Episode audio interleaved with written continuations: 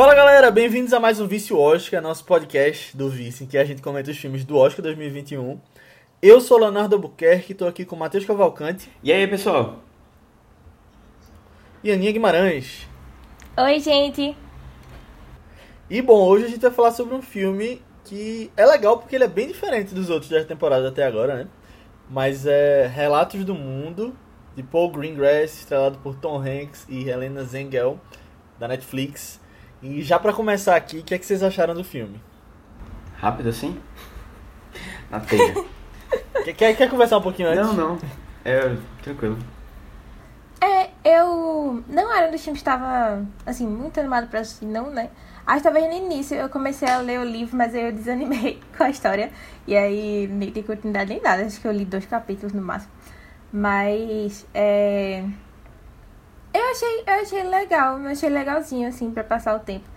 Eu acho que comparado com outros filmes, grandes filmes da, da temporada não sei, não acho que vai ser um filme que eu vou olhar para esse ano, uh, pra, pra essa temporada, né? E vou lembrar dele. Eu acho que vai ser daqueles que eu vou esquecer, assim, que passou pro. Ah, é, realmente, relaxa o mundo, né? Tá correndo e tal. Mas. É, eu achei um filme mediano, assim. Rápida também.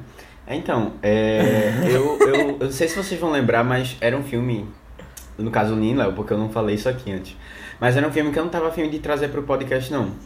Primeiro porque eu não achava que ia muito bem nas premiações e porque realmente eu tava com preguiça de ver. E aí, assim, é, eu acho que o problema da preguiça foi principalmente por ter Tom Hanks. Eu, ele é um ator. Como assim? Ele é um ator que as pessoas gostam muito, mas assim, ultimamente eu não tenho tido nenhum saco para ver os filmes dele. Meu Deus do céu, Matheus, que pessoa amargurada. É, Um Lindo Dia na Vizinhança e o qual é o outro, né? Teve Sully do avião, teve Capitão Sully Phillips. e Capitão Phillips. Pronto. Esses últimos aí. Todos filmes que eu não vi, porque realmente é, é parece aquele tipo de filme já feito pra o drama do Oscar, sabe? Aquele filme que vem pra temporada pra trazer uma pessoa boa e tal, sem, sem muita novidade, sabe? E aí, assim, eu, eu, eu vim com essa, com, essa, com essa ideia, essa preguiça, mas eu disse, não, eu vou assistir, a gente vai te comentar de todos que vão estar tá lá. Principalmente porque os meninos falaram, não, é um filme que tá melhor do que tu tá dizendo, tu tá imaginando. Ele tá em algumas categorias, tá em alguns, algumas premiações. E aí, assim, beleza, né? Vamos lá, vamos que vamos. E aí só se concretizou o que eu, eu imaginava da história, sabe? É, ele começou, o filme começou de uma maneira assim que eu me lembrei bastante de Central do Brasil, é, porque a dinâmica criança e o, o, o cara, né, tipo, no, no, caso a senhora, no outro filme, é muito parecida, né? Ela também é aquela pessoa que está transcrevendo para pessoas analfabetas, sabe?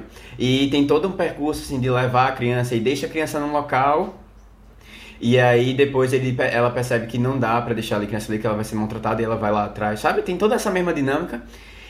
E eh, tem outra, outro filme que me veio à cabeça. Eu não sou uma pessoa que sou muito de é, assistir faroestes, não conheço tanto do estilo.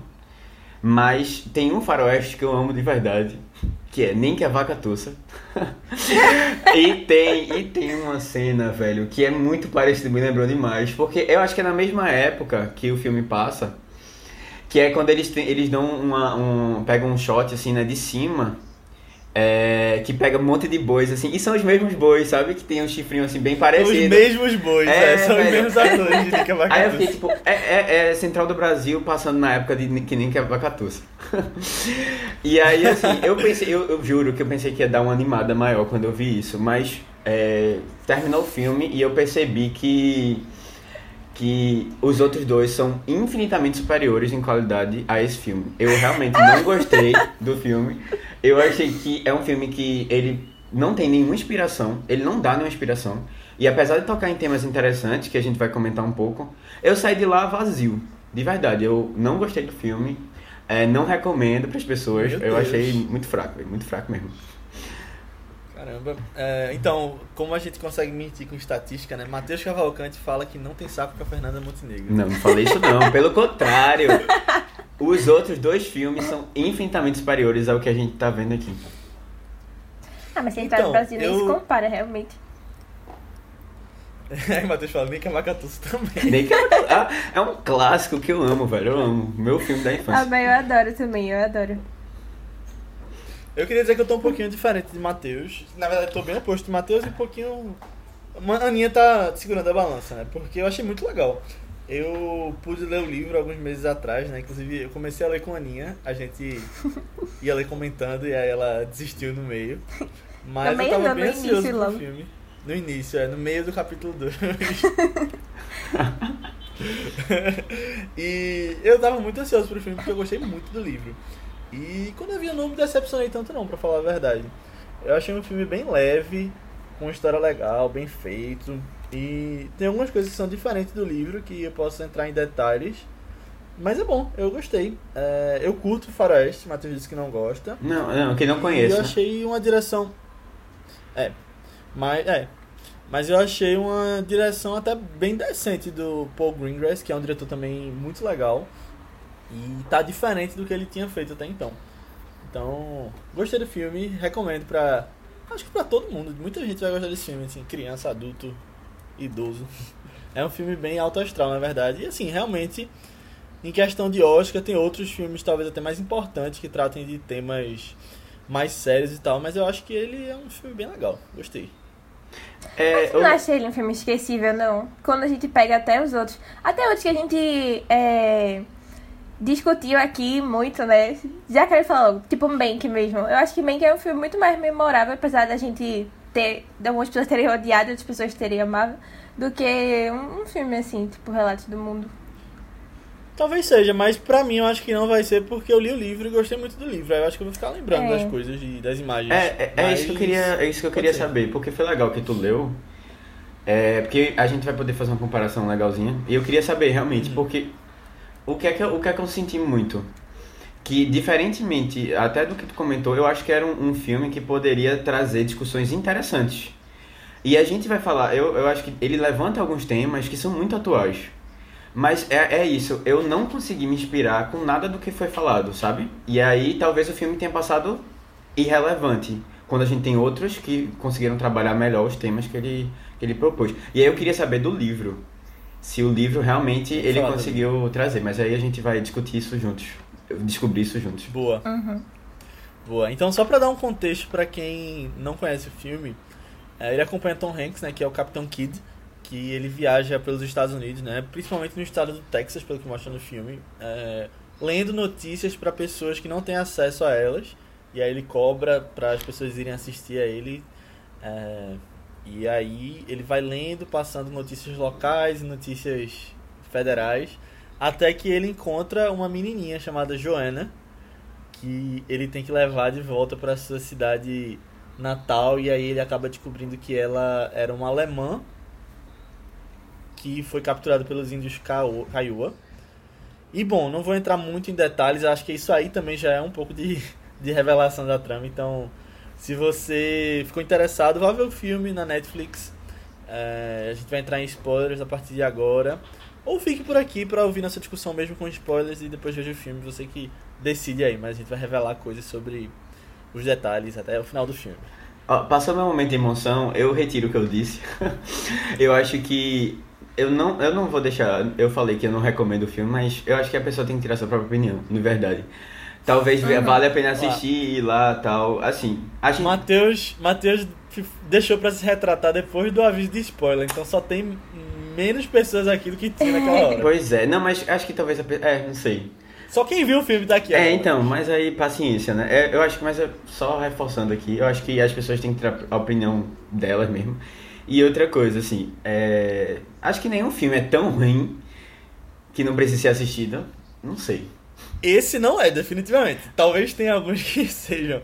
É, é, é assim. Mas não, é, eu concordo contigo. Eu concordo É. contigo, não é filme. Todo mundo, vai que você gosta. É, exato. 7 bilhões de pessoas no mundo, alguém pode ter uma opinião diferente sobre É, e se né? identificar com alguma coisa ou outra, né? Acontece. Pois é. Mas assim, eu não queria ter visto. não, brincadeira, brincadeira. A gente vai discutir aqui, eu vou levantar algumas coisas, a gente chega a algumas conclusões. Mas, mas massa, vamos lá.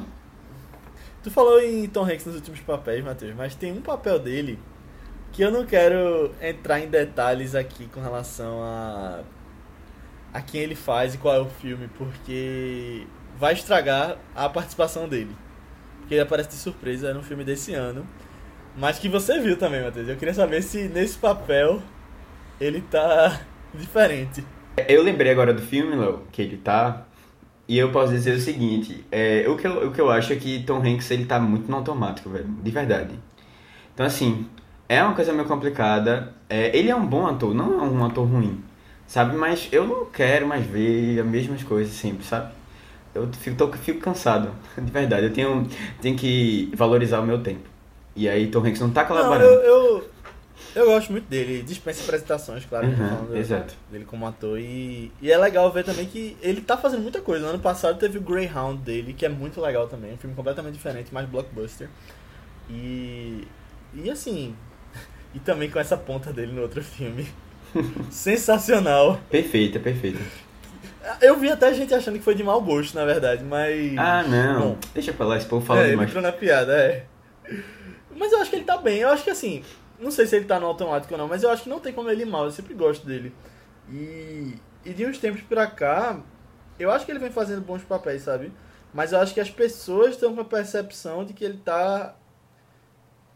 Tá. Sei lá, não sei se é uma expectativa muito alta ou justamente isso dele tá no automático. Porque, por exemplo, o Oscar, né? Esse é o vice-Oscar que a gente tá falando. Ele tem ficado de fora faz muito tempo. Então, E as pessoas sempre pô, apostando. Será que é ele vai entrar? Isso, Será que é vai? isso. Mas aí eu acho que as pessoas já sabem o que esperar quando vão ver Tom Hanks, né? Uhum. E aí ta- ele- talvez ele tenha que fazer um negócio muito além do, do nível dele, que já é alto, ele é um grande ator, pra trazer um- uma, uma coisa inovadora, talvez. Não, eu acho que não tem desafio que ele não conseguiria fazer, sabe? Porque ele é um bom ator. Verdade. Eu acho que é mais assim, de Verdade. tipo, ele encontrar papéis diferentes que tragam outras, outras versões dele, sabe? Porque É. assim, é, é isso, pô. A gente tá falando de Oscar, ele há muito tempo faz os mesmos tipos de filmes, o, o papéis parecidos, né? Que tem as mesmas características. E, e- e, vai passar Oscar em filmes esquecíveis, que são filmes, parece que são feitos para o momento do Oscar e depois disso eles não. Eles são. Eles, ninguém mais fala deles. Aí assim, é, é complicado. Desculpa, eu tô meio chato hoje. Mas paciência. Sabe um filme, vê, eu, mas eu acho que esses filmes até que podem ser esquecidos para algumas pessoas em alguns momentos, mas eles podem trazer boas discussões. É, um, um que eu achava assim, que eu só tinha visto pro Oscar e que eu fui rever agora, inclusive temos vice aí pra quem quiser, é Projeto Flórida. Pra mim foi um filme completamente, tipo, beleza, passou no Oscar. Foi só pra ator coadjuvante, na verdade, né? Mas, tipo, é um filme que você pode revisitar, né? mas eu entendo o que você tá dizendo também. É, então, é, eu, eu acho que. É, bom. Eu não sei, é porque eu acho que o outro filme ele ganhou mais notoriedade agora, por conta da situação hoje, lá nos Estados Unidos e tal, e etc. E esse filme, ele, ele traz coisas, pontos bons, mas eu, eu achei que. e ta- Eu até fiquei curioso pra ler o livro, sabe? Porque eu, eu, eu não sei, eu queria ver como é que ele aborda esses temas, assim, se dá, passa mais, Ah. mais emoção. Eu entendo isso que, que Matheus falou. Eu meio que concordo também. Eu sinto saudade de ver Tom Hanks fazendo algo que ele se arriscasse mais, alguma coisa muito diferente, sabe? Mas, mas eu também sempre vejo o filme dele por ele. eu não vou negar. Minha maior vontade de ver esse filme realmente era ele, porque eu gosto de ver Tom Hanks de qualquer jeito. Boa. É, Aninha, eu indico pra tu assistir o filme que a gente tava comentando. Mas talvez tenha estragado a, a gente dizer que Tom Hanks tá nele, né? Ah, sim. Não, eu acho que não, porque eles, eles fazem uma piada muito específica, assim. que acho que só quem tá por dentro das coisas vai, vai entender. É verdade. Aí talvez a Aninha ainda vá conseguir pegar a piada. Mas então, eu quero falar um pouquinho sobre o livro especificamente, né? Ele é escrito por Paulette Gilles, que é uma poetisa e memorista americana. E como eu já tinha falado, eu gostei muito do livro. É, Foi uma leitura bem interessante, que eu recomendo até. Ele vai ser lançado aqui no Brasil junto agora com o filme. Não sei se já foi, na verdade. Mas eu li um pouquinho atrás ali em inglês, porque não tinha ainda disponível. E ele é até um pouco diferente do filme, né? Ele vai mais a fundo em alguns temas. Ele vai mais a fundo na questão política do Texas que estava rolando ali. E que estava tendo uma eleição super polarizada, que também faz muito sentido hoje, né? Que ele poderia ter trazido no filme até. É, e, e ele fala muito sobre o passado do Capitão Kidd também. Tem algumas passagens que ele volta e o capítulo é todo dele na guerra, falando um pouco sobre alguns momentos ali que eu achava que ia estar no filme também, deles fazendo uns flashbacks. Uhum. E tinha bem mais cenas de tiroteio também. Ele não é um livro monótono. E com até tem algumas coisas que aparecem pouco no filme que voltam no livro, tipo aquela coisa das moedas deles atirando. Ele, Joana descobre um momento, depois em outro tiroteio eles lembram disso e, e usam. Aí eu achei até um pouquinho usado um pouco no filme, que poderia ter sido mais usado. E tem uma cena, tem algumas coisas que tem no filme que não tem no livro. Uma cena específica é quando Joana tá num penhasco, ela olha pro outro lado do rio, aí os índios estão passando por lá e ela fica gritando para eles. Eu entendi depois porque ele colocou isso, né, para mostrar essa coisa de que ela queria voltar para ali, aquele era o lar dela na cabeça dela. E não tinha essa cena específica no livro, pelo menos eu não lembro, não estava lembrado quando eu vi o filme. E tem uma coisa interessante porque a autora, né, tem outros livros e o personagem do capitão, de Tom Hanks, ele é o mesmo que aparece em outro livro dela que é The Color of Lighting, que tinha aparecido antes, o, o livro tinha saído antes. E lá ele não é o personagem principal, mas ele aparece brevemente lendo as notícias de uma cidade. Eu achei muito legal uhum. isso, descobrir isso depois e fazer esse multiverso da autora. É. E só pra concluir, assim, o final do livro é um pouco diferente também. É, já entrando em detalhes aqui uh, de spoiler, mas assim, ele mostra mais do que aconteceu com eles dois no futuro. Eu não vou falar exatamente como termina, porque senão estraga, acho que se vocês quiserem ler. Mas assim, é um pouquinho diferente de como o filme termina, que no filme ele volta lá, pega ela e eles vão ler as notícias juntos, né? No livro é diferente. Uhum. Eu gostei mais do livro, mas eu não acho que o filme foi ruim, não. Uhum. Nessa adaptação, ele adapta muito bem. É, todo mundo. Eu quis ler o livro justamente porque todo mundo fala que o livro era muito legal, muito legal. É, já vi umas três ou quatro pessoas falando que ah, vale muito a pena, ele é muito interessante e tal. É, eu acho que eu só não tava muito na fase de ler ele também na época, sabe? Porque o livro tem muito disso também. Uhum. Você tem que estar muito na vibe uhum. é, dele. Mas eu, eu, eu sou assim que eu li até o capítulo 2, mas eu li até a parte em que eles vão se embora, pegam a carroça e vão se embora, né? Aí foi, foi legal, assim, mim ficar lembrando no início de, ah, como é que tinha acontecido? Ah, aquele outro cara não apareceu, né? Porque no é. livro, acho que quem indica isso pra ele é um. um não era mercador, Sim. mas era tipo um negro, né? E aí no, no é. filme, acho que eles. É, é uma pessoa que entrega a Joana pra ele. E aqui ele uhum. só acha ela naquele, uhum. naquele negócio lá. É. Naquele meio da, da emboscada. Uhum. Mas fica aí a dica, pessoal, para vocês procurarem o livro e lerem, porque vale muito a pena. E depois vejam o filme de novo para fazer as comparações. Boa. Eu, eu, ver o filme eu, de novo acho que eu não veria, não. Mas. Não, é, eu acho assim, eu, eu fiquei preocupado agora com o tu fala, porque tu falou que era parecido. Que tu gostou da adaptação. Aí realmente eu não sei se eu. Eu pensaria em ler para tirar minhas próprias Mateus conclusões. queria qualquer coisa completamente diferente. Né? É, mas, é, eu queria, eu queria realmente uma, uma coisa mais aprofundada, sabe? Nos temas, assim. De verdade, era mais essa, essa minha, minha falta. Agora tu falou de uma coisa que foi a questão do índio.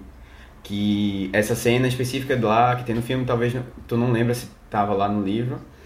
E eu fiquei, eu fiquei muito me perguntando, e aí eu queria saber contigo, se foi uma, uma escolha do diretor do filme, ou se foi uma escolha do livro, é, essa coisa meio mítica ao redor dos índios. Não, acho que é mais do filme mesmo, porque eles falam diretamente dos índios no, no livro. Então, porque assim, eu, eu, não, eu não entendi muito bem é, as escolhas do filme nessa, nessa, nessa questão, assim. Porque ao, ao mesmo tempo que você tem os índios, eles fizeram uma coisa péssima.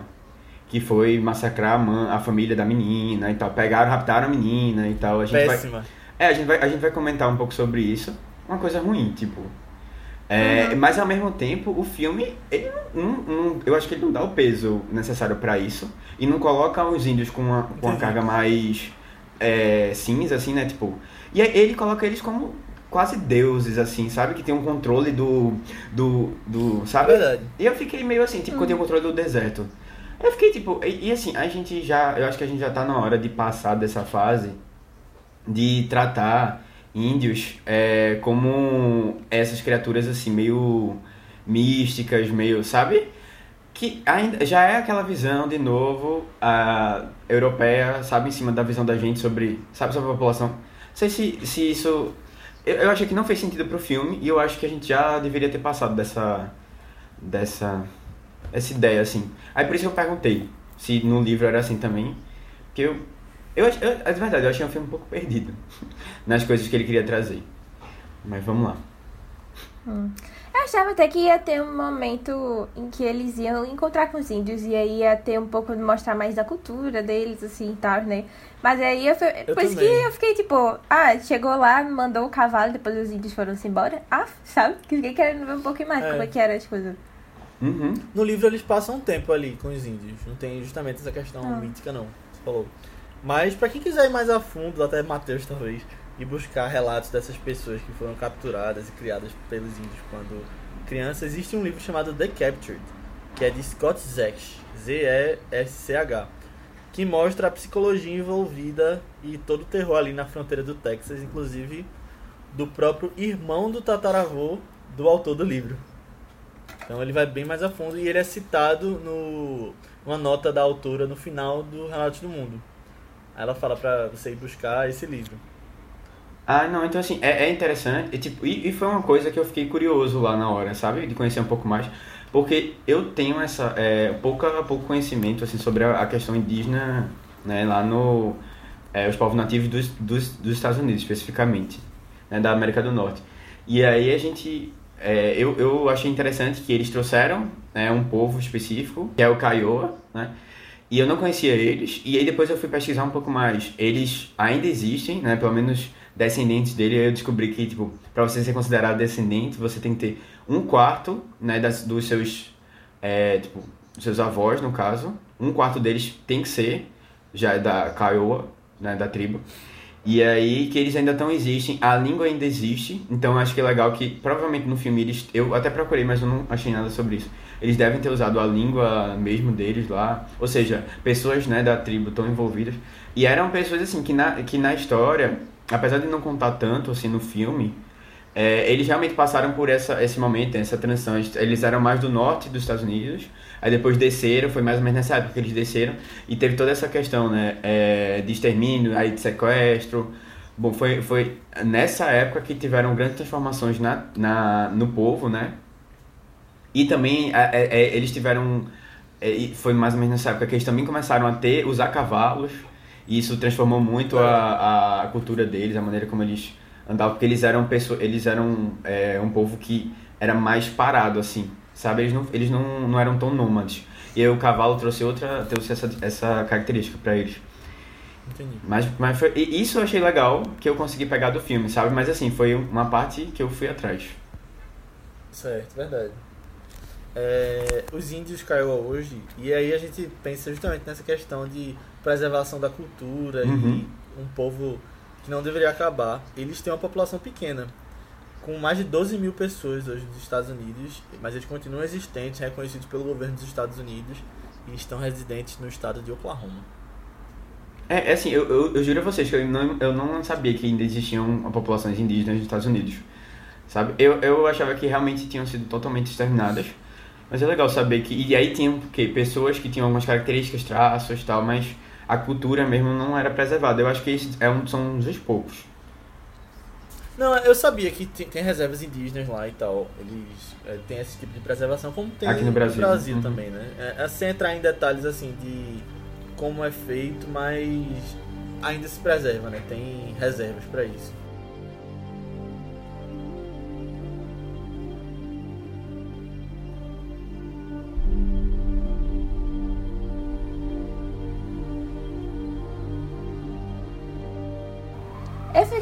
Coisa, falei só sobre os indígenas. É, uma coisa que eu fiquei é, bem chocada no filme é que esse, esse nosso massacre que o Matheus tinha falado, né? Deles roubando a menininha, né? Capturando ela e tal. É, eu não sabia o quão comum isso era na época. Eu também não tenho, tipo, muito contato com filmes do Velho Oeste, não. Apesar de gostar muito dos que eu assisti. É, e, tipo assim, Velho Oeste clássicos, né? Que tinha aquele negócio de retratar índio como vilão e não sei o quê. Enfim, mas tem um caso muito, muito famoso disso. Depois eu vi que tem vários livros sobre isso tal, e às vezes é referenciado em alguns, é, algumas mídias, né? Filmes e séries, que é o de Olive Oatman. E eu fiquei morrendo de pena do caso. Aí eu queria trazer aqui, porque ela tem uma história no início um pouco parecida também, né? Os índios é, massacraram a família dela. E aí eles capturaram ela e a irmã mais nova, Mary Ann. E aí, no caso, pô, Olive tinha 14 anos na época e a irmãzinha tinha 7 só. E aí eles foram. Eles, elas foram capturadas pelos os Yavapais. Yavapais. Enfim, desculpa, não sei a pronúncia direito, mas. É, e elas eram muito maltratadas lá. Passaram um tempo com eles, até que outra tribo é, via aquela situação toda e tal, e eles fizeram uma troca por elas, né? Eles, eles deram, tipo, alguns cavalos, algumas especiarias, comidas e tal. É, e aí eles acolheram elas completamente na tribo. E aí, enfim, né? Eu acho, acho interessante. É, porque, tipo, às vezes não é só. É, às vezes não tem um jeito específico só de, de tratar como eles viam os brancos, né? A gente vê que essas duas tribos eram bem diferentes. E aí, enfim, teve alguns problemas de, de época mesmo, épocas de seca, que, que teve muita escassez de comida, né? E a irmã dela terminou morrendo, ainda bem jovenzinha. É, e a, mas a Olive terminou ficando com essa outra tribo dos. dos Mohav, Mohav, não sei é, por muito tempo lá e ela aparentemente era muito feliz com eles também, tinha família, é, marido, filhos e tudo. E ela fez tatuagens no queixo né, nessa época. E ela é muito conhecida justamente por causa disso, da tatuagem, como a mulher da tatuagem é, azul no rosto, né? E, e aí depois de um tempo descobriram, os brancos lá na época, descobriram que ela estava entre eles e aí quiseram é, pegar ela de volta, né? Levar ela para a sociedade deles. E aí eles terminaram entrando no acordo que ela decidiu voltar, mas porque ela descobriu que o irmão dela tinha sobrevivido àquele ataque inicial que teve da família dela, né? Ela voltou mais por, por ter contato com a sua família realmente, né? Depois de ter perdido a irmã e tudo. Só que aí ela. Ela ela não conseguiu se adaptar tão bem à sociedade, depois de todas as experiências que tinha tido, depois de enfim, ter, tido, ter sido já acolhida nos Mojave, né? E aí, quando você volta pra sociedade, tipo, é, do jeito que ela voltou também, né? Eu acho que a sociedade tinha muito preconceito ainda com o que ela era na época já. Que ela era, tipo, ela era meio que uma mistura dos dois ali, né? Das raízes indígenas também, com essa nova cultura que ela tava tentando abraçar. Escreveram livros sobre a história dela também. É, ela dava palestras falando sobre a experiência. Tem até várias polêmicas, assim, porque dizem que ela não é, tentou amenizar, mas vai mudando ainda algumas coisas de como foi a experiência mesmo, porque, é, enfim, naquela época mesmo, 1800 e pouco, não, não era comum retratar os indígenas de um jeito muito favorável, né? Por terem acolhido ela e tal. Eles eram sempre os uhum. inimigos da nação e essas coisas. É, e aí ela teve que mudar algumas coisas nos testemunhos e tal. Ela, ela chegou a se casar, chegou a adotar uma filha. Mas é, tem vários relatos, assim, de que ela tinha depressão por muito tempo, sabe? Ela terminou morrendo com 60 e poucos anos de ataque do coração mesmo. Mas eu acho muito trágico, muito trágico essa história dela também. De passar, acho que passou muito tempo sentindo que não pertencia a nenhum canto nem o outro direito, né? E aí se a gente vê as fotos dela, tem várias fotos também, é, é bem, acho bem interessante porque ela estava sempre vestida com aquelas roupas da, da mulher da época, né? Com as mangas compridas e tal. Que ela tinha tatuagem também nos braços e nas pernas, só que aí ela era sempre coberto das, é, pelas regras lá da sociedade, né? É, e ela usava. Pediam pra ela usar um véu também pra esconder mais a tatuagem do queixo. E aí, putz, eu acho muito trágica a história dela. E aí, quando você para pra pensar que na verdade isso aconteceu em várias pessoas, né? É, eu, eu fiquei na dúvida, Aninha, quando a gente. Muito do motivo da, desses sequestros é, que aconteciam. Eu não sei se era uma, uma, tentativa de dos índios de tentar propagar um pouco a cultura deles. É, o, realmente havia matança, mas é, as crianças eram poupadas e aí não tinha muito o que fazer. Não sei, eu, eu, fiquei mais, eu fiquei muito questionando sobre essa o que é que levava eles a, a, a sequestrarem, sabe? Realmente eles queriam uma troca, né? Mas. Não sei, as, as, as crianças não estavam muito É. bem, né? Dessa. Uhum.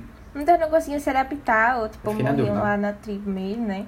Eu também, eu não, não acho. É, Uhum. quer dizer, tipo, eu não entendo muito bem porque faziam isso, mas sinceramente tem várias coisas assim desse, dessa época de conflitos e de guerra que eu não entendo também.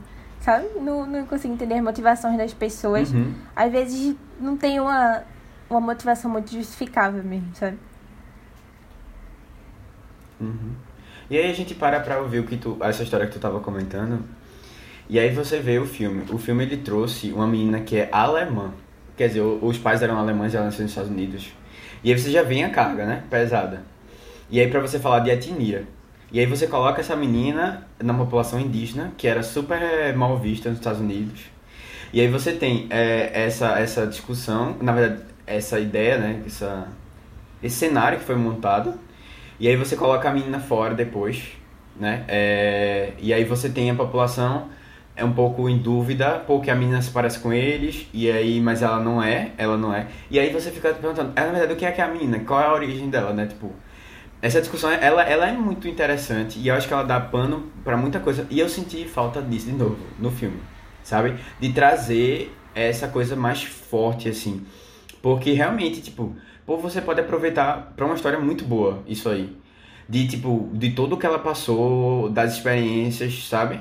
Aí eu, eu, eu, eu fiquei um pouco, assim... Eu acho que foi um filme que me apresentou temas interessantes, mas ele não conseguiu trabalhar bem.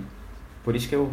Uma coisa que eu acho que foi muito bem feito no filme vem muito da atuação da menininha, de passar essa dúvida com o que tá acontecendo, sabe? A Helena Zengel, ela foi uma surpresa danada a atuação dela, muito carismática eu achei. Eu acho que ela consegue passar bem isso de a tristeza quando ela tá lembrando do, do povo dela e meio que não conseguindo se se enquadrar na sociedade que ela tá e de verdade ela tá eu achei muito boa e eu quero ver ela decolando em Hollywood e fazendo outros filmes a partir de agora que nem foi com o menininho do quarto de é Jake verdade.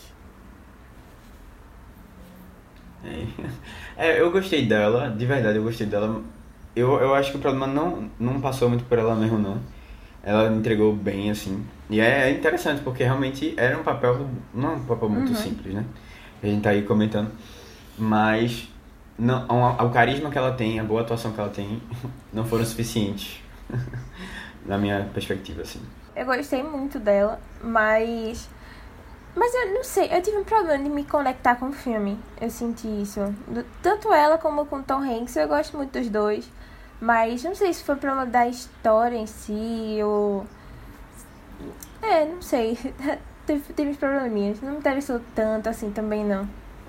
como a gente tinha falado esse filme é um faroeste né um western e é o primeiro faroeste que a gente traz no Vice e eu acho que o mais próximo disso antes foi Bacurau mas ali era outra coisa É. É verdade, é uma mistura. Não era um faroeste mesmo. E é um gênero que eu gosto demais e tem muita coisa boa, mas infelizmente tem se feito pouco de um tempo pra cá, né? Já teve sua era de ouro e de uns anos pra cá eu acho que o que mais teve destaque desses faroestes mais tradicionais veio com Tarantino, né? Que ele fez mais de um até. E sei lá, Bravura Indômita, que é sensacional também. E já faz 10 anos. E eu, eu, eu sinto falta de uns grandes faroestes, assim. Que eu acho que assim, esse não é um, um dos melhores. Eu acho que tem filmes. Uhum, com certeza. Você consegue trazer. é, você consegue trazer discussões atuais e muito bem feitas com, com esse gênero que eu acho que tá se perdendo aí em Hollywood. E as pessoas poderiam estar fazendo mais. É, talvez seja porque o passado não é muito legal, né? De se trazer assim. A gente tem massacres, é, populações extintas, né? O americano que ele realmente ele a gente vê muito nos filmes. Ele gosta de se ver é, positivamente, né, como Salvador e as cenas, as- assim, pelo menos esse contexto não é um contexto muito bonito pra eles não, sabe? Eu acho que é uma coisa que foi pensada, inclusive, né, de tipo, não, ninguém vai querer, é, ninguém vai cair nessa de, né, os americanos bonzinhos aqui fazem faroeste, sabe? Eu acho que é uma coisa que aconteceu muito pelo tema em si.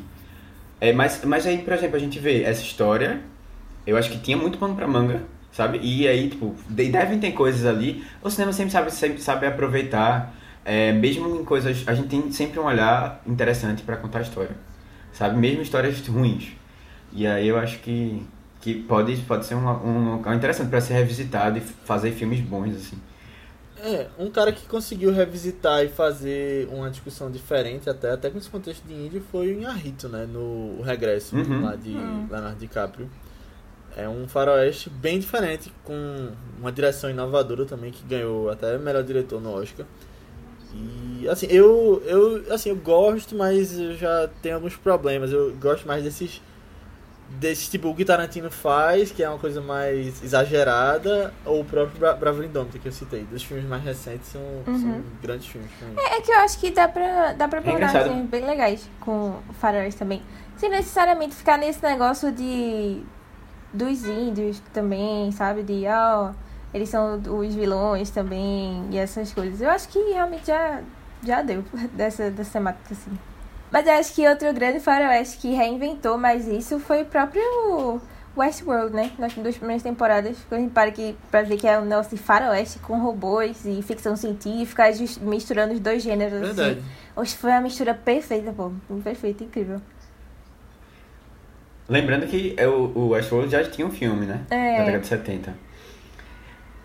E é- agora eu, eu fiquei. Tinha dois filmes e uma série já, É. na verdade. Tem dois filmes? Ah, é, tem um segundo, Tem é verdade. Westworld, É. Fu- Future World, que é um dos piores filmes que eu já vi, Future World. E depois eles fizeram Beyond Westworld, que é a série. Ô, Léo, agora eu fiquei pensando. Tu falou de do filme de Henrito agora. E eu, eu não, não associei muito a, a Faroeste, porque a gente tá acostumado a Faroeste no, no, no, no calor, né? No deserto.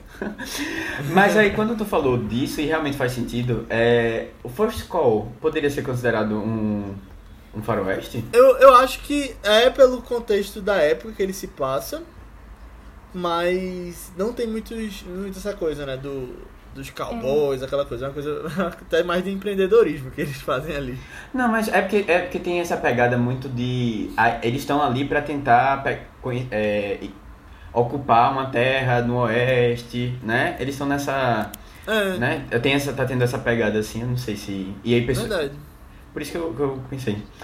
Mas. E aí é até interessante, porque. Não, mas é, É. é, não, é, é um faroeste, pela época que ele se passa, por essa coisa dos temas, é porque não é um tradicional, justamente. Mas foi É até um interessante filme isso. mais barato, foi interessante né? porque eu não tinha pensado mais nisso. barato não, desculpa. Na- É até um É. filme mais parado, né? É, então. Eu não tinha pensado muito nisso antes, quando eu assisti First Call, mas agora falando até ele ficou um pouco mais interessante. Mas. First Call é massa. Eita, é, tu gostou bastante também, então acho que tem a ver com, com isso mesmo. Um outro ponto que eu achei que ela era legal, e aí eu achei que, de novo, é, faltou, faltou inspiração pro filme, é porque ele toca num tema sobre comunicação. Sabe? E como era importante na época, e eu, eu nunca tinha ouvido falar de pessoas que eram esse tipo de profissional, sabe? Que ia lá pra falar, é, contar notícias Eu e ler. legal também. E aí, assim, quando você pensa, caramba, comunicação, é, a importância, a, a importância, tipo, como as pessoas realmente. é, isso, isso muda a vida das pessoas, né? Terem um pouco de informação tal. É uma coisa que era como se fosse um entretenimento ali. Né? Pra eles era um, era um desvio da, da, da realidade que eles estavam ali, sabe? E aí eu, eu fico pensando, pô, como é um tema atual também, e é eu queria que fosse mais inspirador no filme, acabou não sendo muito, porque as falas que ele, que ele coloca no filme, as, as- os momentos de ele lá falando e discursando, pra mim, entrou não, velho, de verdade. Não. Tom Hanks fazia como se fosse o podcast É. da época, né? É, um podcast, né? E assim, ele é meio teatral também, sabe? Tipo, tem essa, os momentos, assim, Sim. e ele vai contando a história e vai subindo um pouco, né? No, na empolgação e tal, e o povo lá tal, mas pra mim. Ah, não sei, velho. Eu achei isso muito legal. E. E é interessante essa questão da comunicação e do acesso à informação, porque você pode justamente direcionar uma população com isso. né? Exato, Usando- direcionando notícias. E ele faz isso, notícias né? falsas. Ele, ele coloca uma população. ah, É, é, é, É, né? naquela parte que ele tá na cidade, verdade. E é uma coisa muito Uhum. atual também que se tá discutindo. É, não, tipo, pra Isso, falar a verdade, eu acho que essa foi uma das minhas partes favoritas do filme. ele, o jeito como ele conseguia, tipo, ter um domínio, assim, do pessoal. Porque, ah, eu fico pensando, às vezes ele pega umas notícias, assim, umas notícias aleatórias do dia a dia que a gente sempre vê em jornal, essas coisas. Ele faz parecer de um jeito tão mais interessante as coisas que eu fiquei pensando, nossa, queria um negócio desse hoje em dia. É. Sabe? Eu acho que seria interessante o jeito como ele comunica as coisas. Eu gostei que só, velho. E aquela parte dele discutindo com, com o cara. Acho que. Acho, não sei, acho que é a segunda vez que a gente vê ele lendo os papéis lá, mas tu não tá na cidade, né? E é, é, tipo, dominada pelo cara. E o cara tava, tipo, querendo fazer um controle de massa ali, né? E ele fica se rebelando contra, porque é, todo mundo tem direito de saber de todas as coisas. Eu achei muito legal aquela parte, pô, muito legal. Eu só, eu só não. Eu, eu achei interessante, mas eu só não curti muito o, o filme fez.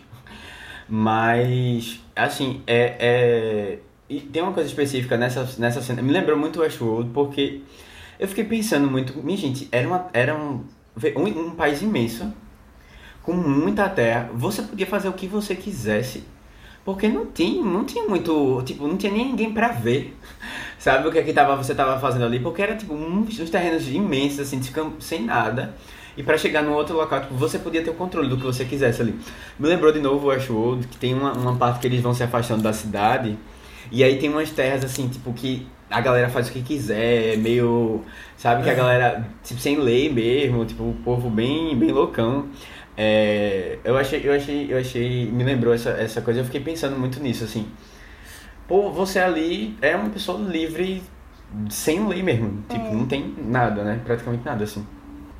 Agora, nessa cena, tem o cara lá, o menino que aparece, que ele acaba se rebelando, se rebelando, né, contra o, tipo, o dono lá da cidade, lá do, da... Eu, eu, eu não curti muito o menino, não. O que é que vocês acharam dele? Do nada, o cara se voltou contra...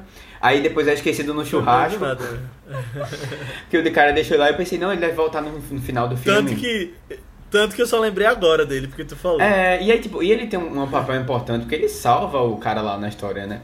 Aí eu achei a motiva motivação xoxa e o cara nem aí, né? Eu disse, pô, talvez o filme melhore agora, porque vão estar os três, sabe? E aí pode ser que tenha uma dinâmica diferente. Eu. Na bifurcação ele foi jogado. Eu gostei do menino, na verdade. Eu gostei dele ter se revelado. Eu acho que dá pra ver que ele era o mais contra o cara lá.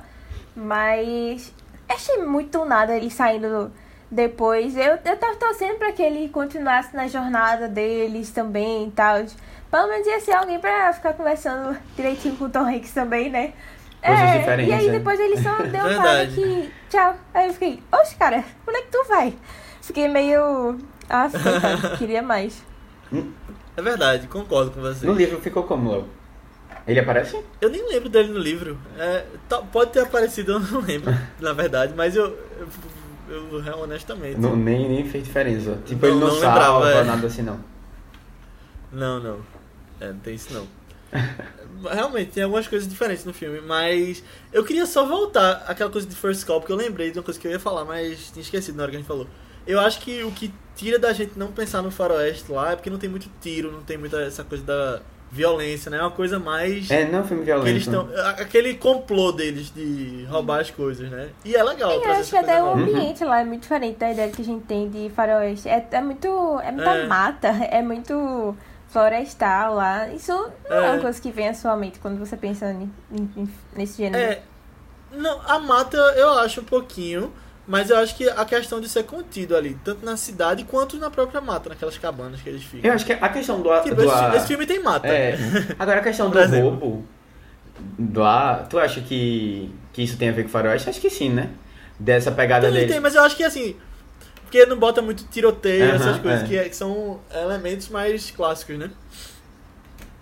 Mas assim, a gente fez essa volta, né? Vamos voltar aqui pra Relatos do Mundo, porque eu lembrei de um negócio que não tinha falado. Esse filme é dirigido pelo Paul Greengrass, né? E eu gosto demais dele. Caramba, que diretor! Ele faz umas coisas bem dinâmicas na direção dele e eu tava muito curioso para ver como ele ia colocar aqui no western. E ele faz uma coisa muito de câmera na mão, nas cenas de de ação, é aquela questão mais até quase um documentário, dá um zoom na cara da pessoa. E eu gosto muito. Para quem não viu, procure os filmes da série Bourne, Jason Bourne com Matt Damon. Ele dirigiu o 2, o 3 e o 5 e é incrível. Principalmente o 3, que eu acho melhor. E eu acho que até é uma coisa que vale a pena trazer no vice, essa série Born. Hum, boa. E tem Zona Verde também, com Matt Damon, que é outro que eu gosto muito. E a última grande aparição dele, até na questão de premiações, tinha sido lá em 2013, também com a primeira parceria dele com Tom Hanks em Capitão Phillips. E é outro filme muito instigante até, sabe? Que ele consegue te prender na história, muito bem dirigido, mas é um pouquinho diferente desse. É, eu acho Capitão Phillips melhor que esse e justamente disse que ele faz umas direções diferentes aqui. É, acho que é menos dinâmica do que o normal dele, daquela coisa do, da câmera na mão, aquela... Que é uma característica de Bourne, né, por exemplo. E outra coisa do Paul Greengrass é que ele trabalha muito bem com adaptações. É, a maioria dos roteiros dele são de obras baseadas em livro, até o Reborn, e principalmente os mais recentes, na verdade. Lá no início ele fez outros que são o roteiro original, mas nesse aqui o roteiro também é dele. E eu acho que ele fez um trabalho bom de adaptação, como eu tinha falado do livro. É, não acho que seja dos melhores, mas eu acho que é assim, da carreira dele até, mas eu acho que ele adaptou muito bem. Assim, algumas coisas, ele trouxe questões novas, trouxe alguns questionamentos e eu gosto muito. Uma coisa que eu esqueci de comentar é que esse filme também é meio road trip, né? é, eu não sei se todos os, os filmes de faroeste... Não, não, não, não, necessariamente, né? não, né? Mas, mas esse é bem, esse é bem, né? E tem, tem umas características bem, assim, bem comuns, né? De tipo, a chegada da pessoa, né? E esse confronto, né? Dele com, com o passado e com as coisas que ele deixou de lado e tal. Que o filme traz um pouco disso. É, e dessa dinâmica, né, do amadurecimento ao longo do caminho, apesar de que eu não, não vi tanto assim, mas amadurecimento mais. É... Eu, eu, acho legal que o Matheus, é, desculpa te interromper, mas é tipo, gosto muito disso que o filme faz. Não, não, gosto muito dessa coisa aqui, mas no filme ele. Não, é. é mas no filme eu odiei. É, é tipo assim, é porque realmente é, eu acho que ele, ele, ele dá um passo nas coisas, mas ele não consegue se aprofundar sabe? E até as coisas que ele, ele tenta ir mais a fundo, pra mim elas foram muito, muito... Não, faltou emoção, sabe? Naquilo que ele tava fazendo. E aí as coisas, eu, eu via as coisas e eu ficava meio assim, beleza, mais um discurso, mais uma, sabe? Sem muita... É porque a gente, a gente tem assistido os filmes que, pra mim, foram mais inspiradores, sabe? E eu tava uhum. esperando algo mais nessa pegada, uhum. assim. É, eu acho que por ser esse negócio de, tipo, não necessariamente todos os, os é, filmes dentro do, do gênero do Velho Oeste, né, são assim.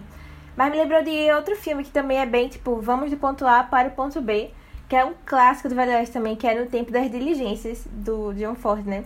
Mas aí, meu Deus do céu, eu achei outro nível, sabe? Mil vezes melhor também, aquele negócio que... Ah, eu, eu gosto muito do Tempo das Diligências. Até pensei em trazer no, no podcast algum dia, talvez, mas é, nossa, é, é bem melhor trabalhado. Eu acho que temas lá também são bem melhores trabalhados.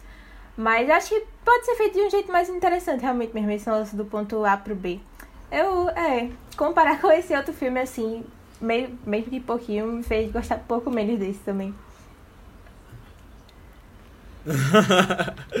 é, pode trazer, Aninha, aí. Acho que tá faltando é, faroeste verdade. aqui no Vice. O próprio é. John e tem outros aí que é tipo, Rachas de Ódio é outro sensacional que dá para trazer também. Mas eu queria trazer uma questão aqui sobre uma coisa que eu gostei muito no filme, que foi a fotografia. Matheus já citou naquela cena que ele coloca as atrizes de Nem Cavacatuça aparecendo. Principalmente nessas cenas de transição, de uma cena para outra, quando ele coloca até uns time-lapses do, do céu passando. Acho muito bonito de ver e é uma paisagem mais bonita que a outra no filme, eu acho. Eu acho que ele conseguiu aproveitar bem essa questão do ambiente que ele tava e outra cena também, que é a da tempestade de areia. Eu gostei muito de como ele fez. Fica bem bonito. Quando fica aquela fumaça na tela. É, eu gostei também da fotografia, na verdade. Mas assim, é, sendo bem sério, eu acho que filmes, filmes de Velho Oeste. Eu acho muito bonita as paisagens que eles passam normalmente. Naturalmente eu já, uhum. já esperava algo assim. Mesmo nos filmes mais antigos, preto e branco e tal, a gente já vê um negócio muito bonito, aquele negócio grande, assim. Não sei, eu esperava algo bem, bem legal mesmo. É, então, eu. De novo, eu vou discordar um pouco. Foi uma das coisas que. que eu, eu não gostei no filme, sabe? E aí eu fiquei, eu fiquei pensando um pouco. Eu acho que a gente. Eu acho que é, é importante a gente separar, às vezes, paisagem bonita de fotografia bonita. Sabe? Ou fotografia boa. Porque realmente velho, não tem o que fazer. Se, você, se o cara ficasse parado lá, o terreno é muito bonito, a área é muito bonita. São, são, são tipo, paisagens, tipo, realmente que eu queria visitar, sabe? Tipo, porque realmente são, são interessantes. Agora, assim, a fotografia, ela conta uma história ali, por ela só, sabe? É, e, a gente tá, e a gente tá falando... Aí, de novo, essa cena do índio foi específica, assim, porque realmente eu não tinha gostado muito como eles trataram os índios. E aí, pra mim, os efeitos, não, os efeitos do filme em si não são tão muito especiais, não. Aquela cena do, da tempestade que ela vê lá, também achei meio cagadazinha, assim. Mas, é, isso não é fotografia, né? É uma outra questão. E aí eu fiquei pensando, será que ele, essa fotografia tá querendo contar o quê? Sabe, da história? E pra mim não veio muita coisa. É, e assim, também, de novo, mesmo com essa paisagem muito bonita, o filme ainda lhe pareceu meio vazio pra mim. E aí, porque tem hora que você vê uma paisagem bonita e aquilo enche o olho. Tem uma cena específica que é quando ele tá. É, Tom Hanks tá parado, assim. Acho que é no momento logo depois do tiroteio, que ele.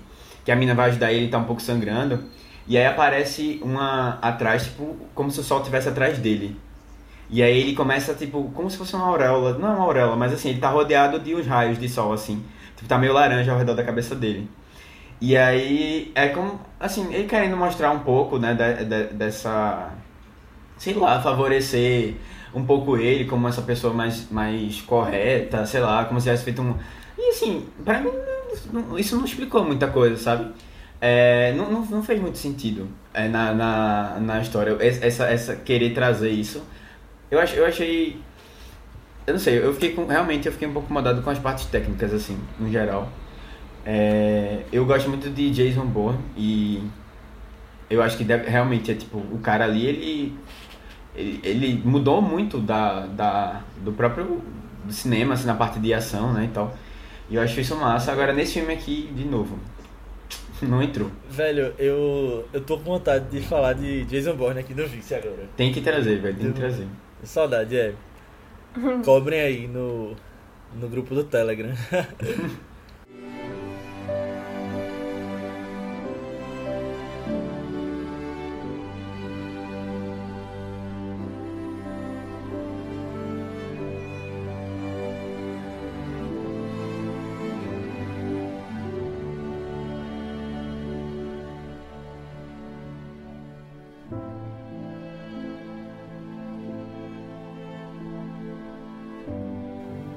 Então, gente, vamos entrar agora na questão do Oscar desse filme, né? No Somos o Vício Oscar aqui. Ele é um filme que tem aparecido bastante nas premiações que já tiveram os indicados que saíram aí. Mas antes da gente entrar nessa discussão, eu queria perguntar para Matheus. Tu gosta mais desse filme ou de Mank? Eu, eu eu acho o seguinte, que eu acho que talvez o diretor de Mank ele tinha mais controle e ele tinha uma coisa que ele queria passar. E isso ele tá mais claro, sabe? Nesse filme eu achei o filme vazio. Meio vazio, assim. Caramba. E eu acho que ele. Ele. É, ele. Ele tava meio descontrolado, assim, tipo, as coisas que estavam acontecendo não estão fazendo sentido, não se conversam muito. É, mas assim, não que eu, não que eu tenha gostado é, menos de Mank do que desse. Mas eu acho, ali você percebe que é uma pessoa é, que tá por trás e que ela tem, pelo menos ela tem um pouco de, é, assim, tipo, autenticidade, sei lá, sabe? Tipo, realmente ali ele, ele se mostra, sabe? E aqui eu achei um pouco Vivi passado. É, é, é, isso, é isso que a Aninha falou do começo. É, pelo menos Mank foi divisível, sabe? Esse aqui é o que vai passar batido. E aí eu não sei, Aham. tipo, você ser morno se é melhor do que você ser ruim. não sei. Entendi. Ruim pra uns e bons pra outros, sabe? Bom. Entendi, entendi. Mas eu queria deixar uma coisa até como um adendo para algo que a gente falou no Vício Oscar de Judas e Messias Negro. Que é que esse filme não foi uma adição tardia da temporada, como aquele tinha sido, né? Já entrando em questão de campanha. É, ele lançou nos Estados Unidos ali no final de dezembro pela Universal. E aí, por causa dessa questão de cinemas com capacidade limitada, muitas estreias não sendo direto no cinema, ele acabou sendo vendido para Netflix na distribuição internacional e aí em outros lugares do mundo ele acabou estreando pela Netflix agora, mas já está na cabeça dos votantes há algum tempo. Boa. E aí eu quero entrar já na questão das categorias. E bom, naquele mesmo esquema que a gente fez, eu, eu tenho algumas listadas aqui. Se vocês acharem que tem outras pra acrescentar, a gente vai comentando. Primeiro, ele tá sendo muito falado para melhor filme. Eu acho que ele tem boas chances, porque ele entrou em algumas outras premiações como Critics' Choice. Mas eu não sei se ele realmente é um dos que mais merecem entrar nessa lista não, de 10. É, talvez ele entre, mas eu acho que por mim ficaria de É, fora por também. mim também. Nem se fala. Quando a gente vê tipo, ah, é, Judas, que a gente comentou no podcast passado, talvez não entre. Oxe, Judas merecia, pra mim, muito mais do que esse filme. Vocês estão vendo uma campanha grande De dele Relatos do Mundo? pra esse filme? De Relatos do Mundo? Tô, eu tô vendo. Eu vi, principalmente É, pra, eu pra achava- menininha, na verdade. Eu achava Pra que seria bem menor a campanha deles. Mas quando eu vi eles entrando, principalmente ela entrando como atriz coadjuvante, numas listas aí de outras premiações, eu fiquei até surpresa. Não, não esperava que fosse chegar lá nos outros tão, tão forte também, não. É. Eu quero ver. a- eu, eu não sei se eu quero, mas vai ser interessante ver a reação de Aninha quando o Judas ficar de fora da lista de melhor Ah, filme. nem fale. Mas eu tenho fé, eu tenho fé ah, até não o sei, último velho. minuto. Eu, eu, eu, ainda, eu ainda confio no boca a boca. Até lá. É, o problema de Judas, a gente já falou no dia, é essa aposta arriscada deles de lançarem muito em cima, né? Uhum. E aí não é só a qualidade do filme. É, então, é isso. Já É isso, é isso mesmo. aqui, Eu, é. eu confio na, no boca a boca. Gente, vamos lá. Assistam o filme. Compartilhem para seus amiguinhos. E. É, aí Matheus fica sabotando os outros filmes, tipo, não vejo Relatos do Mundo. É, tipo, priorizem. podcast. Vamos lá, a gente tem que ter prioridade na vida. Prioridades é Judas ou é Relatos? É Judas. Agora, deixa. Eu, teve uma coisa que a gente não falou, mas eu acho que de todo o filme foi o que mais me deixou, assim, aliviado, sabe? Que foi a trilha sonora. Eu achei que, apesar de não ser. Apesar de ter outras melhores, com certeza eu acho que ela não vai ser indicada. Mas é de todas, eu acho que é uma que, das que mais. É, a, tipo, a cena, eu senti que a cena melhorou por conta da trilha, sabe? Em alguns momentos. E aí. Bom, e eles dão espaço pra, pra ela, né? Somente nas partes que ele confronta É. o passado dele e tal. Eu acho que pode. Realmente, pra mim, especificamente, eu nem lembrava muito da trilha, falando aqui. É, mas ele tem chance de entrar assim, né? Tem grandes filmes que estão aí com, com chance em trilha. Sei lá, Mank, Soul e Tenet, pra mim, são os que vão entrar com certeza. E aí você tem alguns outros espaços ali que talvez ele acabe entrando. Uhum. Mesma coisa eu acho que é na categoria de melhor som. Porque é, É, bem pode ser. feito, aquela coisa dos tiros, da tempestade, aquelas coisas. E filme com muito tiro e muita, muito som, normalmente tem chance, principalmente quando era separado em edição e mixagem. Tinha muita chance em edição de som. É, assim, o que me, o que me preocupou mais no geral que me preocupou, foi que eu vi uma nota boa dele no IMDB, nessas coisas, sabe? De, é, e aí eu fiquei preocupado. Porque assim. Preocupou. Me preocupou um pouco porque ah, se tá com nota boa, significa que provavelmente as pessoas estão vendo ele bem. E aí eu até Sim. fiquei, eu até fiquei é, pensando se não é talvez um filme que fale mais pro americano do que fale, sabe? E aí sim tem essa carga talvez ali. Que... Faz sentido. E aí por isso que, que talvez ele tenha uma chance nas premiações, sabe? De aparecer mais. Uhum. Porque é uma coisa que conversa melhor com a população lá, sabe? Quem é que tá votando a maioria das pessoas. E aí É verdade. eu fiquei pensando nisso e isso me preocupou porque realmente eu quero Uhum. Judas. é, e aí, bom, não sei. Eu, isso não me preocupa tanto não, porque eu gostei do filme, né? É, então. Ver ele chegando é bom. É, a gente falou de melhor atriz coadjuvante, eu acho que ela tem boas chances também de conseguir chegar no Oscar. Porque ela entrou em várias premiações já, como indicada. É, não acho que ela acabe ganhando, né? A briga tá pesada ali entre Olivia Colman e Glenn Close. Mas aí, quem sabe alguém que tá correndo por fora, talvez Amanda Seyfried. Ou- ah, de, de coadjuvantes, né? Tá falando? É. Coadjuvante, é. E, mas assim, curiosamente, a Helena Zengel, que é a menina desse filme, não seria a mais nova da história a ser indicada, né? Foi Justin Henry, que tinha 8 anos em Kramer vs Kramer, que ele concorreu também. Ainda nas atuações, eu acho que melhor ator. É, eu achava que ele tinha mais chances antes, mas mesma história de Tom Hanks é, De sempre. nos últimos filmes dele, eu acho que. É, se falava antes, mas aí eu acho que. Quando chega essa, na hora essa ele categoria perde tá tão força. cheia também. É. Não, é, essa categoria tá tão cheia de gente que É. merece e vai ficar de fora também. Que eu acho que não, vou acabar não indicando ele também. E só voltando pra uma das categorias técnicas, eu acho que melhor fotografia ele tem boas chances. Eu sei que o Matheus não gostou, mas eu gostei, eu acho que alguns votantes podem ter gostado também. É, não sei. Eu, assim, sendo bem sincero, pra mim, é, por, é, por exemplo, Tenet tá disparado da frente, sabe?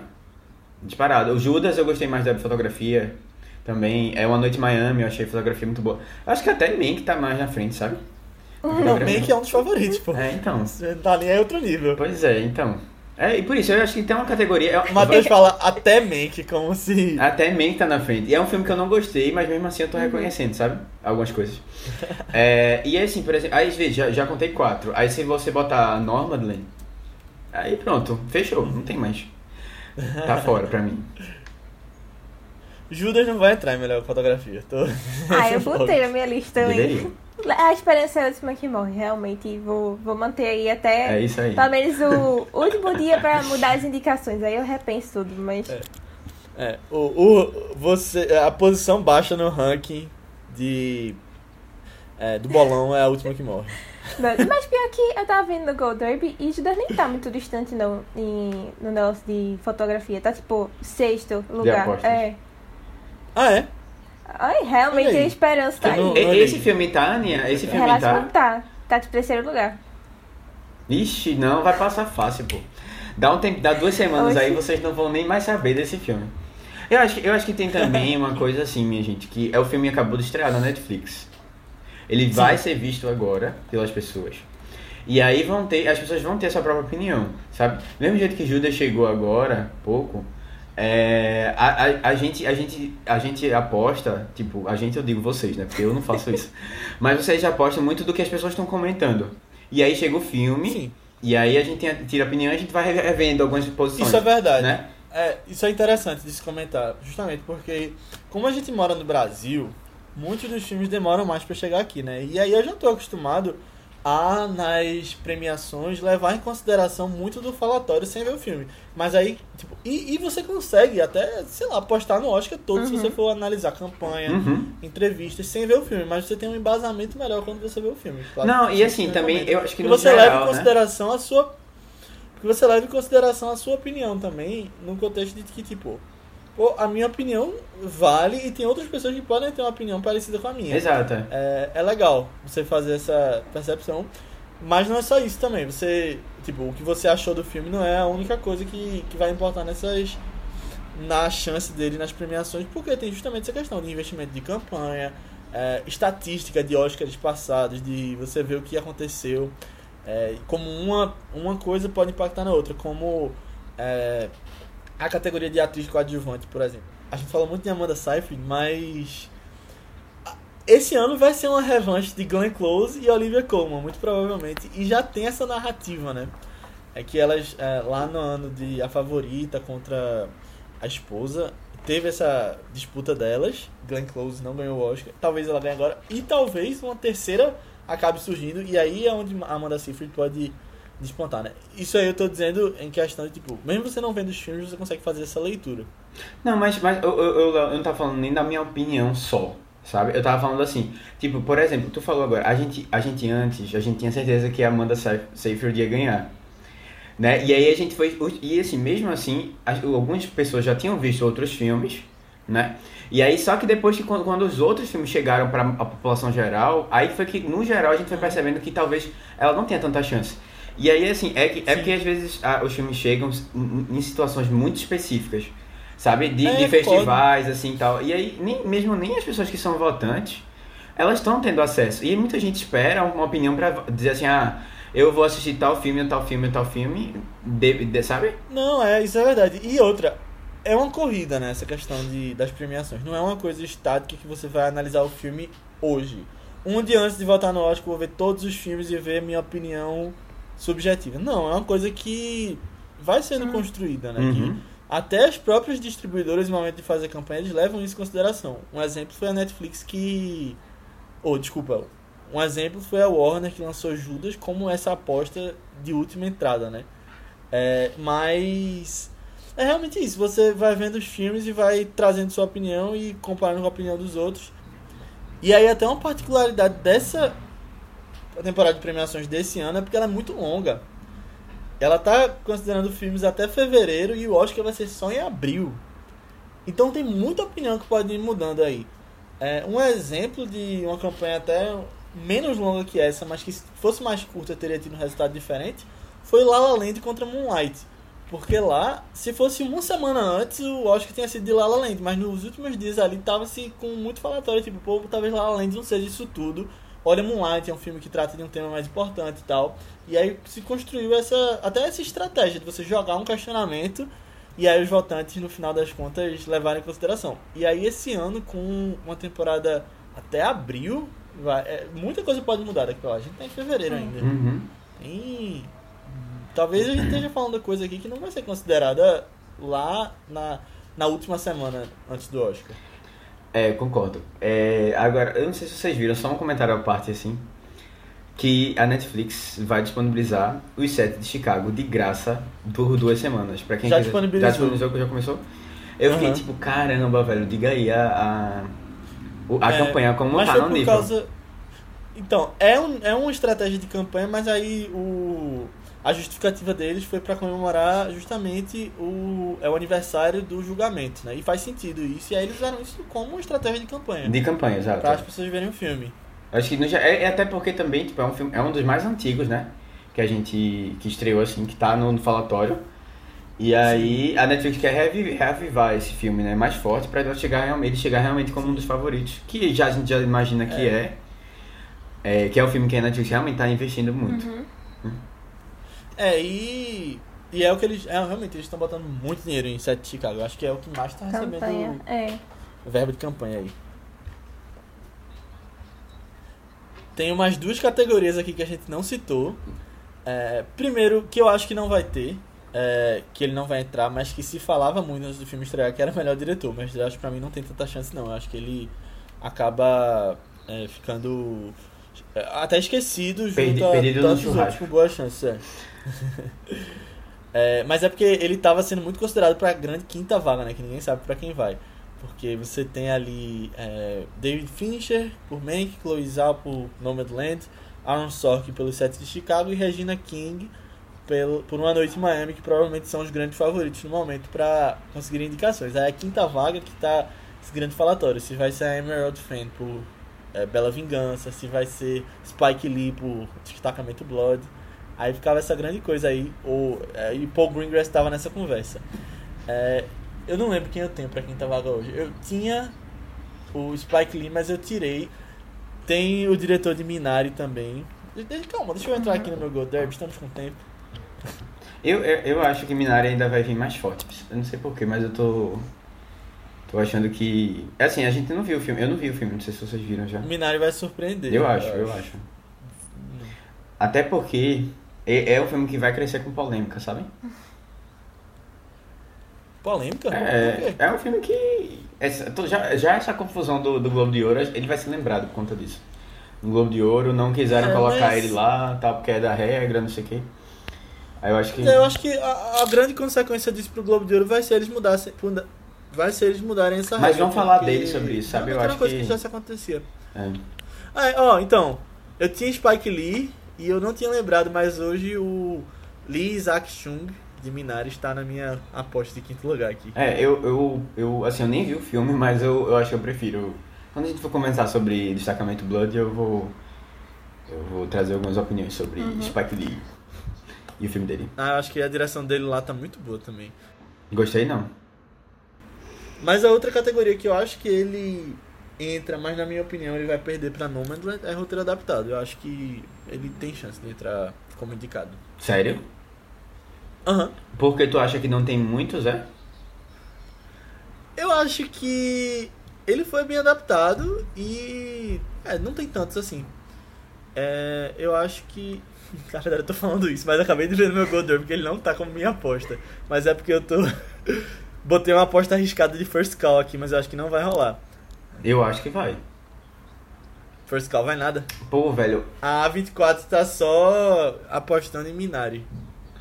é assim, eu, eu, de novo, aí aqui é a minha opinião, eu acho que o filme vai perder muita força, esse filme que a gente tá comentando hoje. E assim, roteiro, pra mim, foi a pior coisa do filme, de verdade. E olha que eu nem gostei muito da direção. Mas assim, é, foi a coisa que mais me complicou. Todas as, as escolhas que eles, eles fizeram foram escolhas muito. que desfavoreceram muito as discussões no filme. E do, de um livro que parece ser muito interessante. Sabe? E aí, pra mim, o problema maior foi o roteiro, a adaptação. Aí eu não sei, velho. Eu realmente. Eu espero que tenha outros filmes mais interessantes. E que o povo perceba isso. E o povo vote diferente. Não, na categoria de roteiro adaptado é interessante porque a gente tem que ver que nem todo mundo lê o livro na hora de votar, né? Aí a gente vai considerar justamente esse tipo de opinião. Uhum. As pessoas que leram o livro e as pessoas que não leram. Boa. É, e na categoria de roteiro, você tem outros filmes ali que são peças, por exemplo, tipo Uma Noite em Miami, Meu Pai, é, A Voz Suprema do Blues. Que muita gente também acabou não tendo acesso, provavelmente, a, a obra original. assim, Sim, verdade, é. Então, é uma categoria bem mista de como do critério que a pessoa leva para uma votação. Mas assim, eu acho que ele tá entre entre ele tá na conversa, o Relato do Mundo, porque você tem alguns ali que estão mais fortes, Nomadland, esses outros que eu falei que são de peças, mas aí você vai ter justamente aquela última vaga, né, que pode ser First Call, pode ser Borá 2. Não sei se vai entrar Borá. Então, fica aí. É, eu, é, eu não sei. Eu, eu acho assim que, resumindo tudo aqui, eu acho que as categorias de som tá legal. Todas as outras eu não indicaria. Nem, Nem a menininha pra Nem a menina, nem a menina. Eu acho que ela tem que crescer ainda muito pra estar concorrendo aí na, na vaga. Na verdade, assim, ela foi desfavorecida pelo filme. E é isso. Ok, com esse comentário, vamos Vamos encerrar. direcionar para o final aqui agora, né? Matheus destilando horas dele.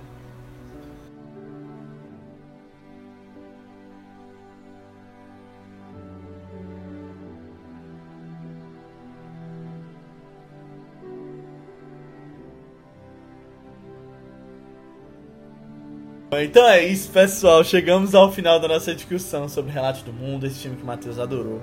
E se você gostou, manda pra alguém que você acha que vai curtir, manda pra alguém que odiou o filme, alguém que adorou o filme, alguém que você acha que vai curtir essa nossa discussão, alguém que curta faroeste também.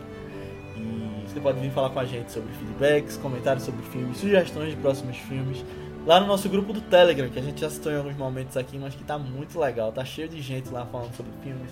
A gente às vezes faz umas sessões com todo mundo junto, assistindo e comentando, então vale muito a pena. E é só procurar por ViceBR no Telegram ou falar com a gente nas nossas redes sociais do Vice, que são ViceBR no Twitter, no Instagram, no YouTube, você pode falar com a gente, e no Letterboxd, que a gente tá colocando os filmes que a gente comenta aqui lá com um textinho junto pra você ver também e, viver os podcasts.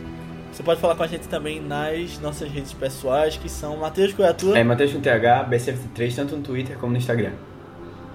Aninha, No Instagram eu tô como underline Guimarães e no Twitter Marvelous MS Ana. Isso, eu tô como Léo A. Albuquerque, tanto no Twitter quanto no Instagram. Mas antes da gente ir, vamos falar um pouquinho sobre os filmes das próximas semanas. Segunda-feira a gente vai ter o que, Aninha? Segunda-feira a gente vai ter um filme muito legal de um diretor muito importante pro cinema como um todo. É, o filme fala sobre três pessoas que tá tendo um toró da gota e eles procuram um abrigo num lugar O No sin- lugar. A sinopse oficial. Eles, num, num lugar qualquer, eles param e aí, pra passar o tempo, eles ficam conversando. E aí, um deles fala sobre é, uma, experiência lá que ele viu, é, um acontecimento. E aí, com um samurai, um, um assassino e a esposa desse samurai. E aí, a gente vai escutar essa história do que aconteceu com eles três na visão de cada um deles e na do cara que tá contando a história. E aí a gente vai percebendo é, como as coisas podem ser diferentes dependendo de quem conta, né? Sempre pra se favorecer ou não. É, eu gosto muito, muito, muito desse filme. O nome dele é Rashomon, de Akira Kurosawa. É, foi a minha porta de entrada pra Kurosawa. Não sei se eu já comentei isso com vocês, mas eu acho que foi uma puta primeira experiência com ele e acho que é um bom primeiro filme de Kurosawa pra trazer aqui no VIX. Boa. Legal. E a gente vai ter participação especial, Aninha? Sim, a gente vai ter uma participação incrível que vocês já conhecem do nosso podcast de Benhur, que é Eduardo, do podcast El Cubo. É, vocês sabem, né, como o Eduardo é apaixonado por cinema também e traz sempre umas mil referências de todas as épocas. E Kurosawa é um dos diretores favoritos dele, então a gente chamou ele para fazer essa participação é, e podem ter certeza que ele vai estar lá também falando bem apaixonadamente sobre o diretor e esse filme. Boa. Boa. E no Vício Oscar que vem a gente vai trazer um filme interessante também, né, Matheus? Então, a gente vai trazer um filme que conta a história de uma família né, da Coreia que se mudou para os Estados Unidos, para uma cidadezinha no Arkansas, né, em busca daquilo que a maioria das pessoas vão para os Estados Unidos, né, que é aquela propaganda do sonho americano. Né, e a gente vai conhecendo um pouquinho do drama deles nessa jornada aí. E é um filme que a gente comentou nesse podcast, inclusive, que é Minari. É... A gente espera que vocês gostem do filme, eu também, ainda não vi. Mas daqui pra lá a gente tem as opiniões, que é um dos favoritos, né, pro Oscar. Isso aí. Então é isso, pessoal. Procurem lá os filmes, vamos assistir e semana que vem a gente volta. Tchau. Tchau, tchau. Tchau!